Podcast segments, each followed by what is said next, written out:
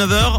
On va se quitter évidemment avec l'info. On revient après euh, pour vous faire un petit coucou, pour vous dire au revoir. L'essentiel de l'info de ce vendredi soir avec Pauline. Bonsoir Pauline. Bonsoir à tous. Les violences domestiques sont en légère baisse dans le canton de Vaud. Les manquements à l'hygiène sont en hausse dans la restauration à Genève et de la pluie au programme demain matin.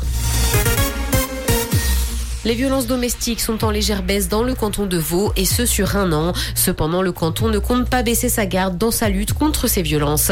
Il estime d'ailleurs qu'il est encore prématuré pour parler de changement de tendance parce que des fluctuations de chiffres ont déjà été observées par le passé. Le Conseil d'État vaudois a d'ailleurs adopté en 2022 des mesures visant au renforcement du soutien pour des femmes migrantes victimes de violences domestiques.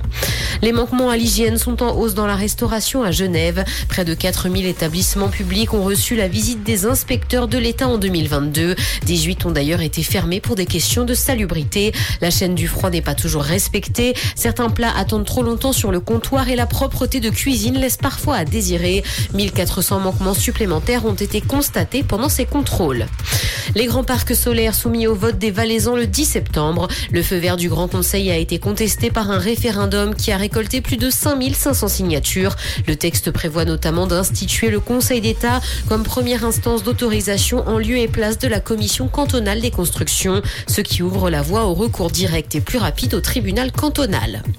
Dans l'actualité internationale, le pape François, qui est hospitalisé à Rome, a repris le travail. Il a subi une opération de l'abdomen et a donc repris certaines de ses activités aujourd'hui. Il poursuit en même temps une convalescence de plusieurs jours, comme l'a annoncé le Vatican. L'équipe médicale a par ailleurs précisé que son tableau clinique s'améliore progressivement et que l'évolution post-opératoire est régulière. Intelligence artificielle, un navigateur russe pour accéder au chatbot de Microsoft. La nouvelle version du logiciel Vivaldi masque son identité pour proposer Bing Chat à ses utilisateurs qui étaient jusqu'ici exclusivement accessibles via le navigateur web Edge de Microsoft. La firme dénonce d'ailleurs une discrimination. La déclinaison mobile de Vivaldi pour iOS est quant à elle encore en phase de test.